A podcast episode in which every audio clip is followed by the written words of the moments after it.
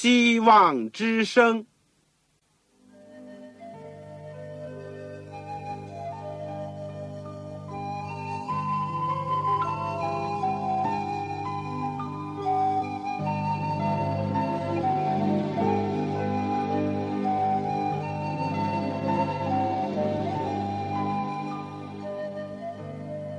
各位听众朋友，各位弟兄姐妹，欢迎您收听信徒培训这个节目。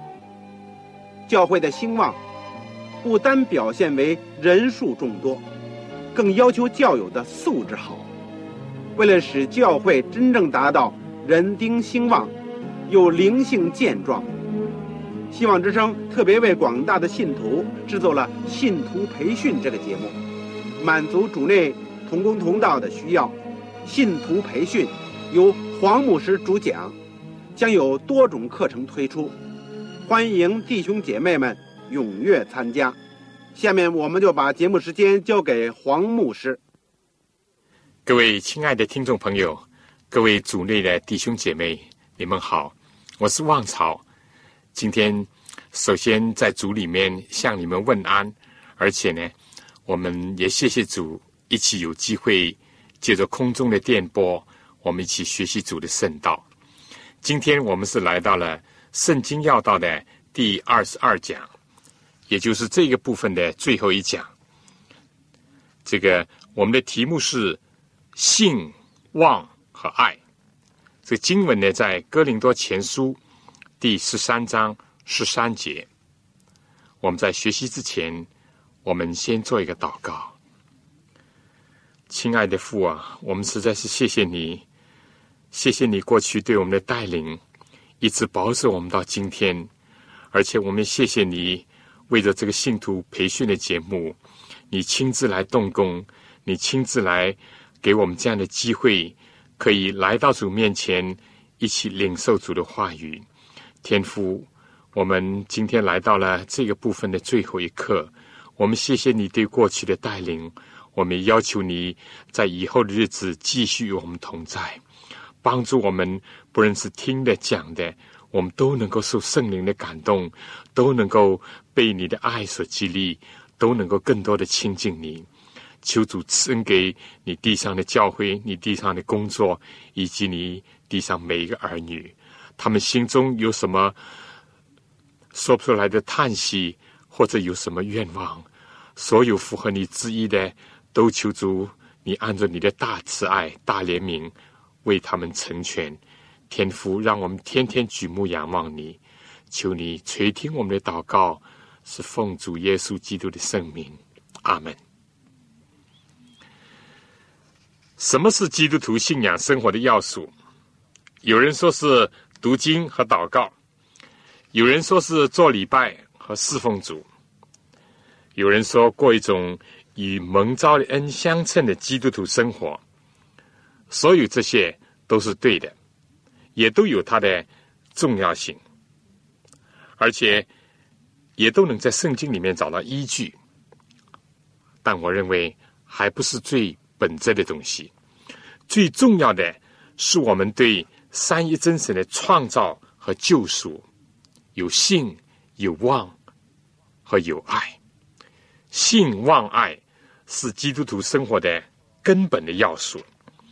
如果把它比作是我们信仰领域当中的日月星辰，并不过分。你能想象一个走在旅途当中的人不见天日，白天既没有太阳，晚上也没有月亮，甚至连星光都不见？你想他能走他的路程吗？也许你会说有灯光、有烛光、有手电。但这些光又怎能和太阳、月亮、星辰去相比呢？况且他们也不能持久。性、望、爱是我们灵性生活的光源、热能和美感。格林多前书第十三章十三节是这样说：如今长存的有性、有望、有爱。这三样其中最大的是爱。我们今天呢，就要分别的来看一看信心、盼望和爱心在我们信仰生活当中的地位和它的重要性。然后呢，我们再来简单的看一看这三者之间的关系。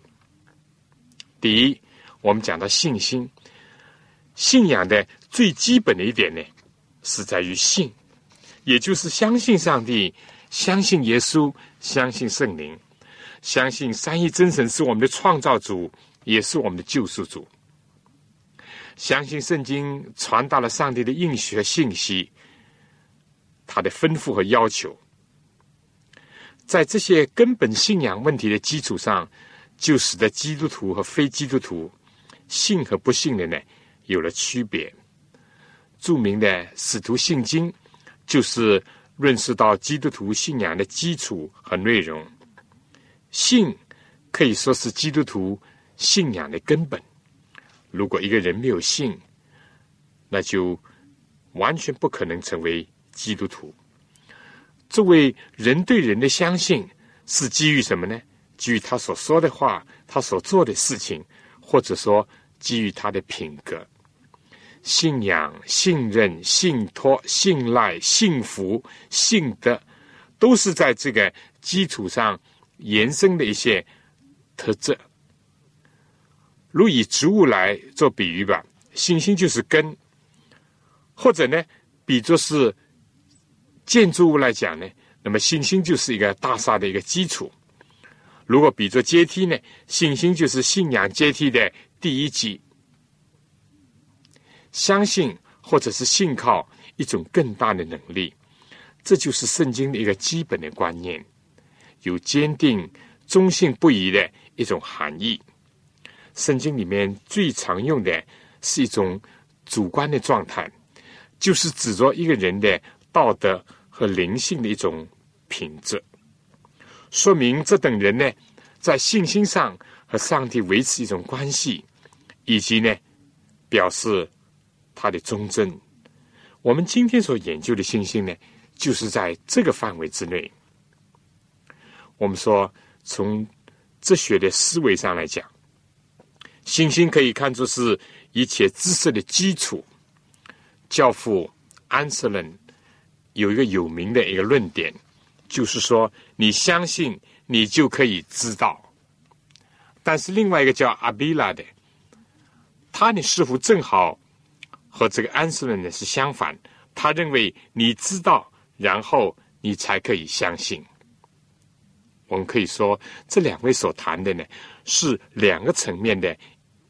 一种认识，如果是基于我们有感官、有眼、耳、口、鼻以及触觉而来的知识呢，那么再加上人的逻辑和推理，这样一种知识呢，可以说就是知识了以后，人才会相信，因为他依靠的是感性的知识和理性的知识，但刚才我们所讲的。是对圣经的信仰的一种启示，对于上帝、对永生、对于复活、对于世界原来的创造的信心，都不是人的感官的知识，甚至于逻辑推理也不能令人完全明了的，或者得到完全的解答的。虽然启示的知识呢，并不和感性的知识或理性的知识绝对的对抗，或者是。相互矛盾，但毕竟呢，它是超越了所有的感性和理性的知识，所以在这样的一种知识上呢，我们只有借着信心才能够认识，这就是结论。信心不断的增强，我们的认识也就会越来越加深。而在神学的含义上呢，对信心。也有两个层面，一个是属于理智的，是初步的；而另一个呢，也是更重要的一个呢，是属于道德的。信心不单单是理智上的，对于说启示的真理的赞同，而是整个的人被一种启示的真理所引导、所管理，整个的人降服在这样一种真理之下。圣经讲：“你信上帝是一位吗？”魔鬼也信，却是恐惧战惊。所以在圣经神学的含义上的信心呢，不单单是指理智上的认同，而是心智上的顺服。单单理智上的这个赞同呢，并不构成圣经当中所强调的那种信心的含义。圣经所讲的信心，包含着忠贞和坚信。这种信心呢，就是能够使得我们的灵魂升华，能够激励我们向善、向真，而且向着神。约翰福音第三章十八到二十一节说：“信他的人不被定罪，不信的人罪已经定了，因为他不信上帝独生子的名。光来到世界，世人因自己的行为是恶的。”不爱光，倒爱黑暗，定他们的罪就在此。凡作恶的，便恨光，并不来救光，恐怕他的行为受责备；但行真理的，必来救光，要显明他所行的是靠上帝而行。信心也可以这样恰当的说，是由于感悟到真理的一个现实，以及上帝所启示的诸般的事实。而这种感悟呢，是完全建筑在上帝的见证上，而这种真理呢，事实上在很大的程度上是完全的超越了我们常人所获有的知识的，而这些真理事实呢，更加和人的生命以及人的得救呢是紧密相关的。正因为这样。上帝就启示他们，但是凡是接受他的人呢，必须要基于相信上帝神圣的启示和见证。这个见证呢，就是在圣经里面，当然也需要有圣灵的印证。凡是领受这个真理的见证，而且使自己享福于他的，就成为分享属天知识的人。而他们这种知识呢？是来自信心，所以圣经讲，我们不是凭眼见，不是凭着感官，而是凭着信心，就是相信上帝的真实。说到这里，那么信心和理智的关系是怎么样的呢？我们说，对于这种属天的神圣的知识，理智是服从于启示，也是服从于信心的，他们是。无需对抗的，因为很清楚，人凭着理智并不能完全明白，或者是去完全的理解属天的事物，当然呢，也就不会接受了。但是理智在我们检查权衡这个启示的证据的时候呢，有它的功用和地位。甚至于在解释和表明这些真理知识的时候呢，也有它的功效。圣经的真理是人的理智借着信心去认识上帝的一种知识，接受上帝所启示的真理，去了解上帝所披露的事实，对上帝的创造、上帝的救赎呢，都不例外。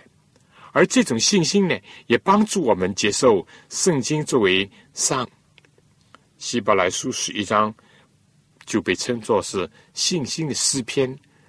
如果相信希伯来书是保罗这位信心的使徒所写的，那就更有意思。第一节说，信就是所望之事的实底，是未见之事的确据。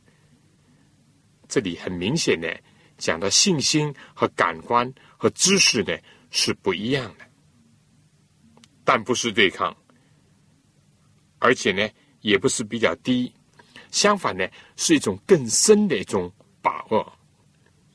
不论对将来的事情，或者是对远古从来没有见过的事情，由于相信上帝的启示，就得到了一个确切的认知。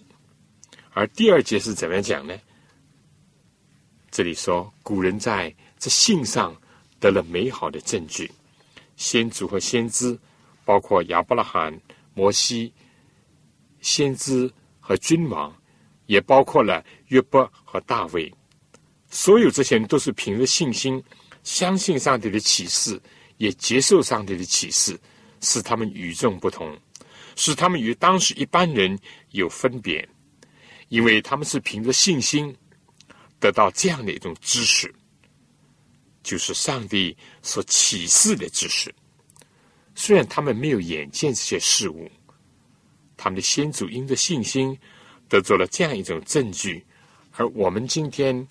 是否又接着他们所得到的启示，也同样的出于信心，使我们得到自己的一种印证呢？下面我想特别提到了两方面重大的事情，也就是圣经的两大主题，一个是创造，希伯来书第十一章第三节说：“我们因着信，就知道诸世界是借着上帝的话。”造成的，这样所看见的，并不是从显然之物造出来的。首先，创造是一个久远的事情，没有一个生存在这个世界上的人亲眼见过当初上帝创造世界的作为。就连亚当夏娃，也是在被造成以后才知道自己的存在的。所以想到所有。有形的物体都是从看不见的事物而来的。上帝说有就有，命立就立。上帝以他的大能按照他的旨意创造世界和万物。以物质的观念讲，所有的能的本身呢是看不见的。而同样，上帝的话语以及上帝的旨意呢，也都不是所谓显见之物，但里面呢。却充满了全能，充满了能量。对太初的创造，人没有办法运用任何的感官，或者以今天的科学实验去重演它，或者去认识它。对于上帝的大能和全能的创造的时间，或者以能量变为我们的物质，我们人也是做不到的。人是借助于现成的事物来制造，借助于已存的生命而表现出来一定的能量和一定的范围。而对于原始的生命、原始的物质，人非但不能创造，而且都不能按照自己的诺言去行。所以呢，圣经说：“我们因着信就知道。”因着信呢，就认识。在这里，圣经所指的是一个信心的功效，以及信心有它的超越性。在创造的事情上是这样，在另一件与我们人类密切相关的救赎的事情上又怎么样呢？接着下面第四节这样说：亚伯。因着信，就献祭于上帝，就比该隐所献的更美。因此呢，便得了称义的见证，就是上帝指他礼物做的见证。他虽然死了，却因着信仍旧说话。在救主耶稣降生之前，原来亚当夏娃呢，并没有看到女人的后裔的来临，就是连救主耶稣的降生。他们也都是凭着信心接受上帝的应许和启示的。再讲回到我们今天的人，离开耶稣的降生和钉十字架呢，已经快两千年了，我们也没有看见过他。虽然这是一个历史的事实，当时既没有录音，也没有照相，因着耶稣在世界上的一种身世呢，甚至于连耶稣的画像呢。也都没有，我们凭着什么来认识耶稣呢？凭着信心，接受上帝借着圣经所给我们的启示，以及当时的门徒所留下的见证。就连和耶稣生活在同时代的人，生活在犹太国，甚至于生活在同一个拿撒勒村庄的人，是不是就一定认识耶稣呢？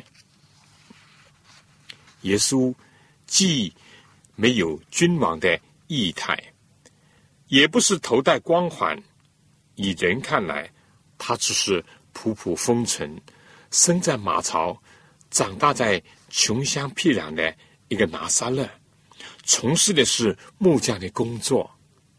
而从人的学问、地位、财富、身世，从任何一方面讲，有什么能够使当时的罗马世界、当时的全世界人，甚至犹太人，以及和耶稣同乡的人，能够相信和承认他就是世界的救主耶稣基督呢？如果说他行过神迹奇事，不论是圣经或其他的记载。都有一些近似或者相反的事情发生。如果说论到耶稣讲论了许多奇妙的道理，吸引了很多人，那么历史上甚至耶稣同时代的罗马世界有许多的大演说家、雄辩之才，这样的人也很多。怎么能够说明耶稣是上帝的儿子，是人类的救主呢？孩子要凭着信心，就是凭着上帝的启示和上帝所宣布的事实，以及人接受圣灵的感动，这样才能在包着布卧在马槽里的婴孩，让他作为真理的象征，才能够对着死在十字架上和两个强盗在一起的那一位。就是上帝的羔羊，是除去世人罪孽的信心。我们说，虽然有感性的认识，也有理性的分析和逻辑的推论，但信心呢，超越这一切，只是最终的建立在上帝的应许和他的启示上。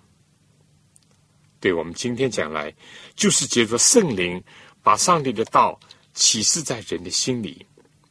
人愿意接受，这样就开始了信心的第一步，也就和基督有了关系。圣经讲，上帝爱世人，甚至将他的独生子赐给他们，叫一切信他的不止灭亡，反得永生。上帝这样的爱世界上的人，耶稣基督竟然愿意做这样的牺牲。他又宣告说。凡是接纳这个福音的人，就可以得享永生，不止灭亡。但如果人根本不信，那么上帝所做的一切，对他讲来好像就是从来没有发生过。上帝良好的愿望也不能达到他的身上。他如果信，就产生了真正的神迹，比疾病。得到医治更大的神迹，他的罪恶可以借着认罪悔改来得到赦免，而旧的生命呢，借着和基督一同埋葬，也和基督一同复活，他的人生从此就有了方向，有了意义，他的人生也就有了榜样和力量。希伯来书第十一章讲到亚伯以后，又讲到以诺、挪亚。亚伯拉罕、撒拉、伊撒、雅各、约瑟、摩西等等，所有的先贤，希伯来书的作者说：“我又何必再说呢？如果一一的细说基甸、巴拉参生、耶夫他、大卫、沙穆尔和众先知的事，时候就不够了。”第三十九节说：“这些人都是因着信得了美好的证据。”却仍未得着所应许的。这里是指着复活和将来天国的应许，联系到救赎计划的最后完成。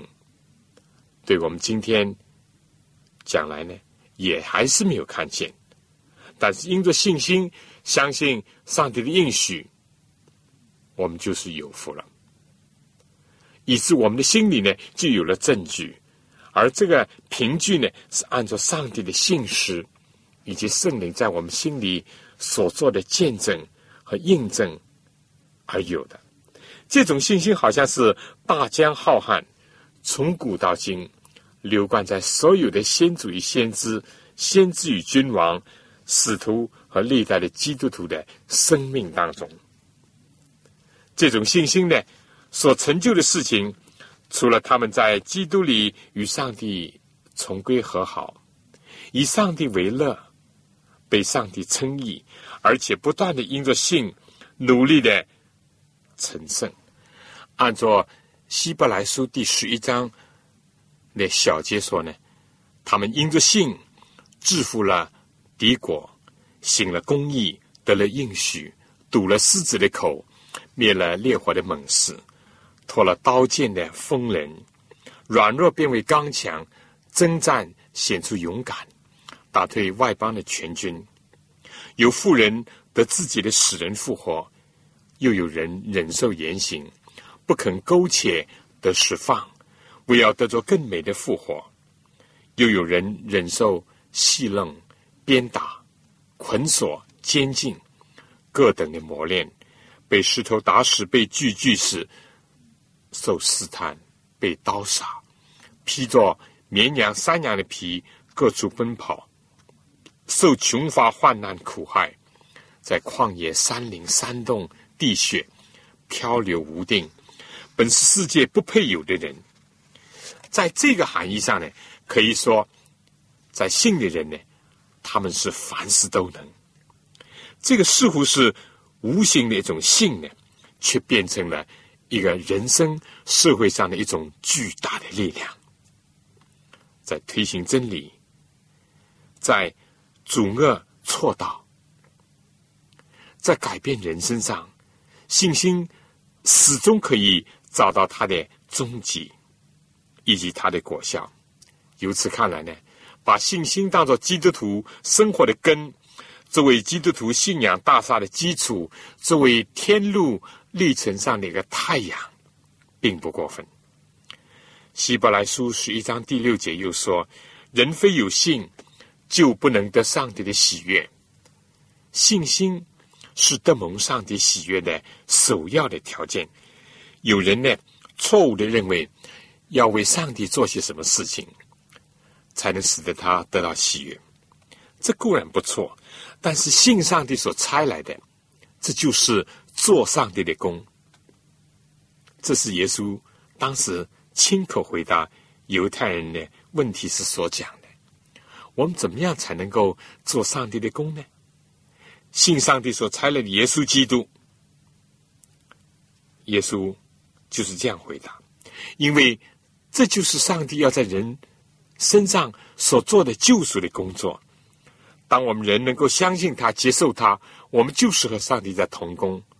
当然，在这以后呢，我们还要使其他的人也能够相信，也能够接受，也能够效法基督。所以，人非有信，就不能得上帝的喜悦。这样看来呢，是可以理解的。你能够想象做儿女的不相信自己的父母会出现什么？光景吗？如果根本不存在着信心和信任和信靠的话，他会使做父母的心如何的伤痛呢？而这样的儿女能够真正的从父母得到一些什么吗？希伯来书十一章第六节说：“因为凡到上帝面前的人，必须信有上帝，且信他。”赏赐那？寻求他的人，第一，必须要信上帝的存在；第二，信上帝爱那些信靠他的人，而且赏赐那信靠他的人，甚至把基督都要赐给他们。这就意味着把全天庭都赐给了他们。如今长存的有信、有望、有爱。我们第一点呢，就讲到信心。第二呢，我们就讲到盼望。法国的大作家雨果说：“上帝把希望两个字呢写在每一个人的额头上。希望、盼望、仰望，都不是指着回头过去，或者是面对现在，而是遥望将来。将来对人讲来呢，是一个未知数。”但人都是存着希望而活的。学生呢，希望能够进好的学校，工人呢希望不会失业，商人呢希望赚多点钱，有病的希望身体康复，孤独没有家的渴望家庭的温暖，或者是成家立业，没有孩子的希望有孩子，在战火纷飞下的人希望有和平，经历着寒冬的盼望着春天的来到，分离的人渴望着团聚。老年人希望不死，这些都是正常的。盼望是一种看不见、无形的和强大的动力，在推动着人生、社会往前进。但正因为所盼望是将来的事，将来又含着许多未知的因素，所以只有那位不受时间限制，也不受空间限制的上帝。所给人的启示呢，人的心才会有光明，才会有温暖。所以，如果说信心是基督徒生活的太阳，那么盼望不是月亮，就是信心。在人生的历程当中，需要从上帝那里来的亮光，就好像一个矿工在又暗又湿又滑的坑道里面行走，他头上需要有一个矿灯那样。所以保罗呢，也把这个得救的盼望呢，比作是一个戴在头上的头盔。对近代讲来呢，就好像是一盏车头灯，在晚上行驶的时候，你可以想象，如果前面一片漆黑，你的车头也没有灯的话，你是不是敢于继续前进呢？圣经对“盼望”这两个字，尤其在新月呢，用的很多。可以这样讲，因为基督徒已经看到了救主来到世界，为人牺牲、复活、升天，所以他们就把他们的目光呢，集中在最后的盼望上。罗马书第五章第一节说：“我们既因信称义，就接着我们的主耶稣基督与上帝相合。我们又接着他。”因信的进入现在所占的这个恩典中，并且欢欢喜喜盼望上帝荣耀。不但如此，就是在患难中也是欢欢喜喜的，因为知道患难生忍耐，忍耐生老练，老练生盼望，盼望不至于羞愧。因为所赐给我们的圣灵，将上帝的爱。浇灌在我们心里。圣经所讲的盼望，它的含义呢，还远超过我们刚才所提到的，在人生的不同的经历、不同的阶段、不停的遭遇当中所生出来一种盼望。圣经所讲的盼望，是要盼望上帝的荣耀。旧约里面的人呢，盼望以色列的安慰者来到，正像洪水以前的人。盼望有一位安慰者来到一样，使得他们能够卸下他们手中的劳苦。挪亚只是基督的一个预表而已，唯有耶稣是真的是平安者。当基督来到了，今天基督徒盼望的中心呢，就是集中在基督复临。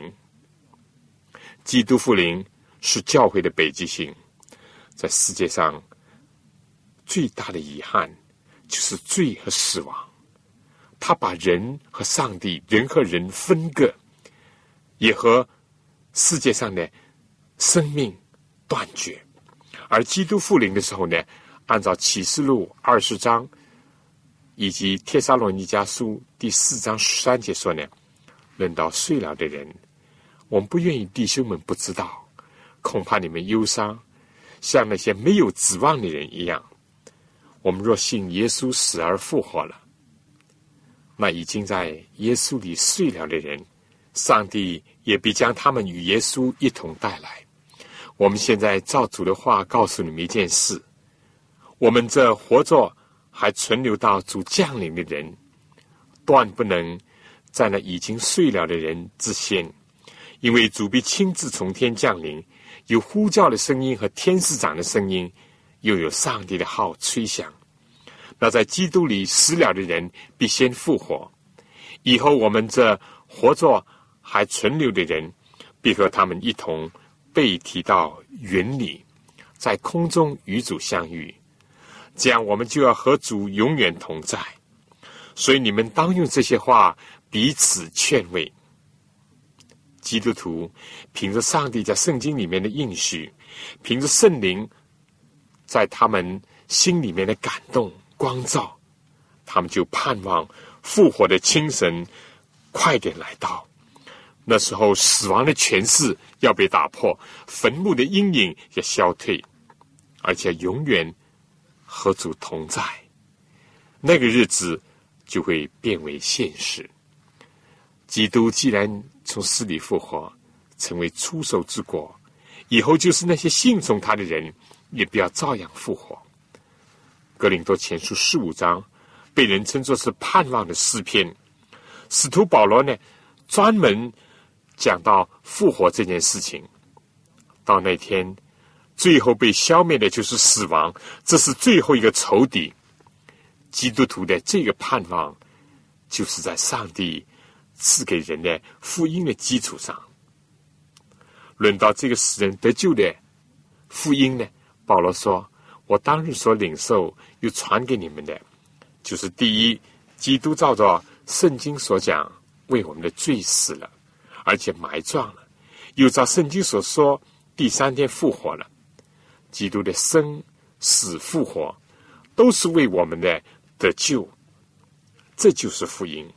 而他的生、死、复活呢，就为我们免除了死亡，以及指示了我们如何在今生生活，以及又应许了我们的想将来的复活。盼望成了现实，成了可能。格林多前书十五章五十三节，这里说：“我们这必朽坏的，总要变成不朽坏的；我们必死的，总要变成不死的。这必朽坏的，既变成不朽坏的；这必死的，既变成不死的。那是经上所记，死要被得胜吞灭的话，就应验了。死啊，你得胜的权势在哪里？死啊，你的毒钩在哪里？”死的毒钩就是罪，罪的诠释就是律法。感谢上帝，使我们接受我们的主耶稣基督的生，这就是基督徒盼望的中心。基督徒如果没有这种盼望，而只是怎么样呢？停留在世界上一般人的盼望的话，那保罗说，那这样就算比众人更可怜。因为格林多前书十五章十九节说：“我们若靠着基督只在今生有指望，就算比众人更可怜。因为如果没有永生、没有复活的盼望，死亡会席卷一切，死的洪流会冲刷一切。这个盼望，我们说在圣经里面呢，就是指着永生的盼望、得救的盼望，因此是一个美好的盼望。”也是一个可夸的盼望，但我们必须要把这个盼望呢，变成为活泼的盼望，就是有生命的盼望。不论在平安稳妥，或者在黑暗和患难当中，也是欢欢喜喜的盼望上帝的荣耀。因为我们得救呢，就是在乎盼望，而基督就是我们的盼望。提摩太前书第一章第一节。就是这样讲的，非但基督是我们的盼望，而且是我们心中荣耀的盼望。我们所信的，不单单是死在十字架上的耶稣，也是带着荣耀，反映了上帝无限的美德的基督。正因为这样，我们所传的盼望呢，是确定的。格林多后书第一章第七节是这样讲。我们今天呢，也正是凭着信心等候这个所盼望的意义，以及照着上帝的应许盼望一个新天新地要来到。没有信心，基督徒就不能生活；没有盼望，基督徒就不敢生活。信心和盼望带来了天上的光芒，为基督徒开创了一个新的人生的方向。也使他们获得了新的力量。所以我们不要失去了福音的盼望，相反要把这个可夸的盼望坚持到底。下面我们第三点呢，要讲到爱。我们先请听首歌，《真神的爱》。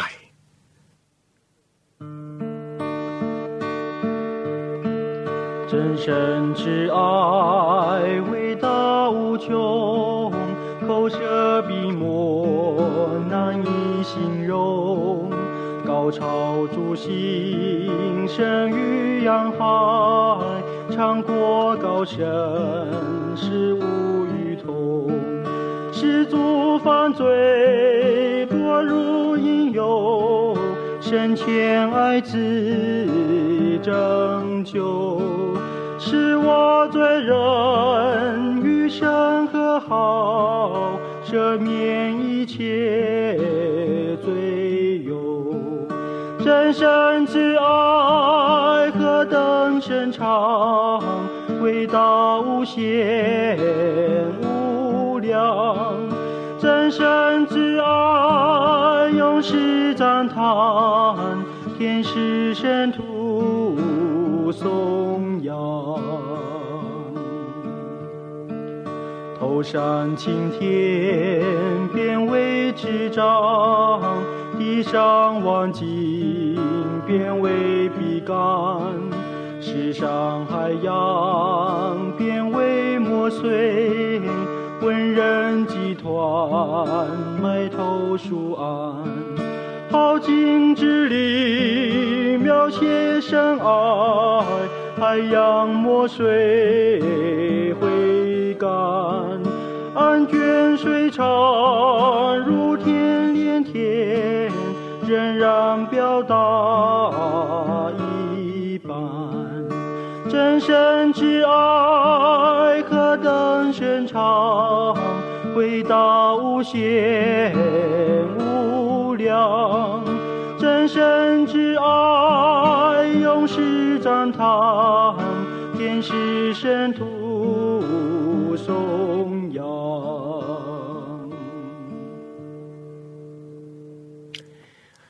保罗说：“如今长存的有信、有望、有爱，其中最大的就是爱。”而紧接着下面呢，就讲弟兄们，你们要追求爱。我们说，没有信心，人不能生活；没有盼望，人不敢生活；没有爱呢，人就不值得生活。不少人住在高楼大厦，或者是栖息在芸芸的众生当中，但是他们的心灵因为缺少爱，就好像生活在沙漠里一样。没有爱，世界上就没有真正的美，所有的事物都变为丑恶。爱是上帝律法的真谛。圣经说，上帝就是爱，但爱呢，不是上帝。爱是上帝性格当中的辉煌的表现。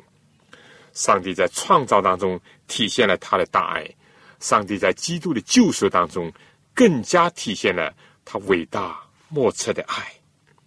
甚至在人类犯罪以后的历史当中，我们去无存清，我们拨开这些乱草或者是腐烂的叶子，你就会到处看到上帝爱的一种根芽，显现在人类历史悲泣的原地里面。正因为上帝这样的爱我们，所以呢，他要求我们也爱他。以及爱人如己。圣经讲，主耶稣为我们舍命，我们从此就知道何为爱。上帝爱我们的爱是一种牺牲的爱。我们能不能尽心、尽性、尽意、尽力，对他也有一种奉献的爱、牺牲的爱、纯洁的爱、舍己的爱呢？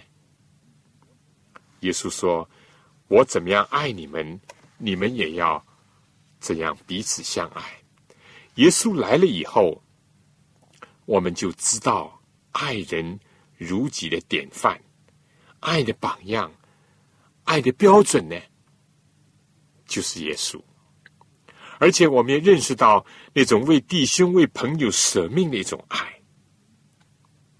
因为耶稣已经教导了我们，尽管基督徒还不完全，还有许多的缺漏、亏欠，但是有爱在呼召，不断叫他们高而又高，深而又深，不断的要求他们少爱自己，多爱主；少爱自我，多爱人。爱就成全了律法，爱是无形。而有形，无声胜有声。而有些人似乎是无力，却是最有力量的人。只有在跟上帝和好，以上帝为乐，不断的讨他的喜悦，而心灵也一直能够听到上帝说：“这是我的爱子，我所喜悦的。”这样的一种人生呢，才是有意义的，才是值得活的。人和人之间的关系呢，才能够得着调整。他消除了种族歧视、阶级歧视、性别的歧视，以及消除了男女的不平等和宗教的纷争。人生活在一位天父、一位救主做我们的长兄、一位圣灵的运行和引导之下，人的生命呢就不会感到贫乏、枯干。相反呢，会感到丰满而且美丽、灿烂。圣经固然也提到了，像以撒爱以扫，因为呢常常吃到他的美味；或者说雅各深爱拉姐这位美貌的妻子；或者是呢这个雅各爱约瑟过于爱其他的儿子。所有这些人常的一些表现的爱，带着人类的本性天性，但也是一种不完全的爱。圣经也记载了像约拿丹爱大卫，如同爱自己的生命，这种朋友之间的爱，圣经都论到了。但更多的呢，是提到上帝的爱，上帝爱他所创造的人。爱他所救赎的人，在旧约圣经呢，就体现他怎么样爱以色列人，爱他的儿女。新约圣经就提到上帝爱世人，这是一种圣洁的爱、牺牲的爱，特别是彰显在主耶稣为人类舍命牺牲的这种爱上面。启示录。第一章第五节说：“他爱我们，用自己的血使我们脱离罪恶，又使我们成为国民，做他父上帝的祭司。是基督这种爱呢，激励了我们。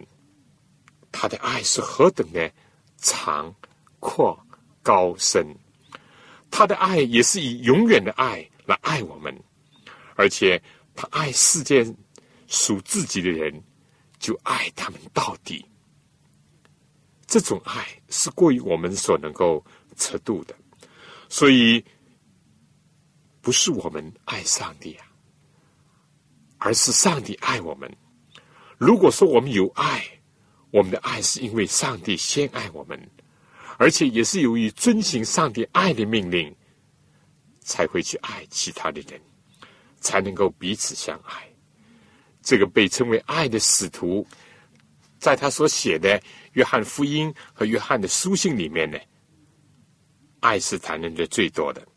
另外，《哥林多前书》十三章呢，也被人看作是爱的诗篇。第一、第二节讲到爱和恩赐，爱和言语和行为和信心和知识之间的一个比较，爱超越所有这一切，因为所有这一切呢。都是有限的，会终止的。但是唯有爱是永不止息的。就算是一个人会用各国的方言，甚至会讲天使的话语，如果没有爱，也就算不得什么。不过好像是鸣的锣响的拔一般，且不说是一种噪音，很刺耳。我们说就是锣鼓声听多了，也会感到法厌。人一鸣惊人的天才，如果没有实际的爱在里面，最后也像烟云消散。但人凭着爱心所讲的真实的话，是多么的美好，就好像金苹果在银王子里面，又好像生命树增添了人的力量。保罗又讲：如果我有先知讲道之能，也明白各样的奥秘、各样的知识，而且有全备的信，叫我能够移山，却没有爱，我就算不得什么。所有这些离开了爱。都得不着上帝的认可，可以在世界上得享美名，或者人也可以夸耀自己一番，但在上帝面前劳而无功。第三节说：“我若将所有的周济穷人，又使己身叫人焚烧，却没有爱，仍然与我无益。可能对别人有点益处，但是对自己的心灵。”因为不是出于爱，不是为了爱，结果还是那样的苦感。正像对上帝的爱，并不是抽象的。耶稣也说：“你们如果遵守我的命令，就是爱我了。讨上帝的喜悦，听他的话，遵照他的吩咐去做，合乎他的心意，这都是爱他的表现。同样，对人的爱呢，也不是抽象的。”保罗在这里说：“爱是很久忍耐，又有恩慈；爱是不嫉妒，爱是不自夸，不张狂，不做害羞的事，不求自己的一处，不轻易发怒，不计算人的恶，不喜欢不义，只喜欢真理。凡是包容，凡是相信，凡是盼望，凡是忍耐，爱是。”永不止息，因为使徒约翰这样讲：人如果不爱看得见的弟兄，又怎么能够爱看不见的上帝呢？真正的爱人，才能够爱神；真正爱人，才能表明我们爱上帝。这就是耶稣所讲的：一切律法和先知的总纲。也可以说，就是圣经的总纲。我们知道，有一天所相信的事情呢，会变成眼见；有一天所盼望的得到了，并且引起我们的欢心。但唯有爱呢，是永远的长存的。我们上面讲了信心、盼望和爱心。我们下面一部分呢？就讲讲性望爱之间的关系。首先，我们知道性望爱呢，都是上帝所赐的。保罗说：“你们得救是本乎恩，也因着信。这原不是出于自己，乃是上帝所赐的。”以弗所书第二章第八节，圣经也讲盼望是上帝所赐的，尤其基督就是我们的荣耀的盼望，更加是上帝所赐的。约翰一书也讲，上帝就是爱，所以爱呢是从上帝来的。我想这是一个很重要的，也是一个根本的认识。信、望、爱都是出于上帝的恩典，都是上帝所赐给我们的，而我们每一个人呢，只是一个领受者。第二点呢，非但信望爱是从上帝来的。而且，我们的信望爱是信什么呢？信是上帝的一种信使，所盼望的呢，正是上帝所希望我们得做的。我们所爱的呢，是反射主的爱，以及效法他的爱。第三点呢，性望爱之间呢，有一个有机的一个联系。保罗讲受割礼。不受割礼呢，都无关紧要。要紧的是有一个生发仁爱的信心。信心开始，有了信心，彼得说加上德行，有了德行要加上知识，有了知识要加上节制，有了节制加上忍耐，有忍耐要加上前进，有了前进，要加上爱弟兄的心。彼得最后说：“有了爱弟兄的心，要加上爱众人的心。”在圣经的原文是有了一般的友爱呢，还要加上圣洁的爱、牺牲的爱。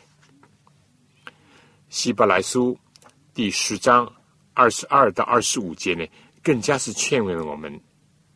要存着充足的信心来到上帝面前，要坚守我们所承认的指望，不至于摇动，而且要激发爱心，勉励行善。所以这里这段圣经很清楚的把信心、盼望、爱心都连在一起。所有这些呢，都是在基督复临之前，作为神的儿女。所最需要的，所以我们一开始就讲基督教信仰的本质。基督徒最重要的是什么呢？就是要有信、有望、有爱。我最后小结一下，今天我们呢分别讲了信心、盼望、爱心，在我们基督徒生活当中的一个重要性和它的意义。最后呢，我们也很简单的看到了他们三者之间的一个关系。但愿你我在信望爱上不断的能够有长进，尤其是在世界的末了，让我们就在信望爱上建立好我们信仰生活的真正的根基。好了，亲爱弟兄姐妹，我们今天呢，这个圣经要道第二十二课呢，就是讲到这里。我们下一次开始这里呢，我们就要讲圣经的神学，也有二十二讲。希望各位呢都能够按时的收听。而对于过去所有的讲课，大家有什么意见？或者有什么宝贵的分享，希望你写信来给我。如果你有什么需要，或者还有什么问题要讨论，也请你告诉我。好了，我们今天就到这儿。愿上帝赐福给您、您的全家和您的教会。下次再见，各位听众朋友，各位同工同道，您对信徒培训这个节目有什么宝贵的意见？有什么希望，欢迎您来信告诉我们，也欢迎各位听众朋友来信索取免费的课程讲义。如果在收听的过程里有什么疑问，也欢迎您来信提出，黄牧师愿意为您做出解答。来信请寄香港邮政总局信箱三一零号。我再说一遍，香港邮政总局信箱三幺零号。来信写“望潮收”就可以了，希望的望，潮水的潮。愿上帝赐福给您。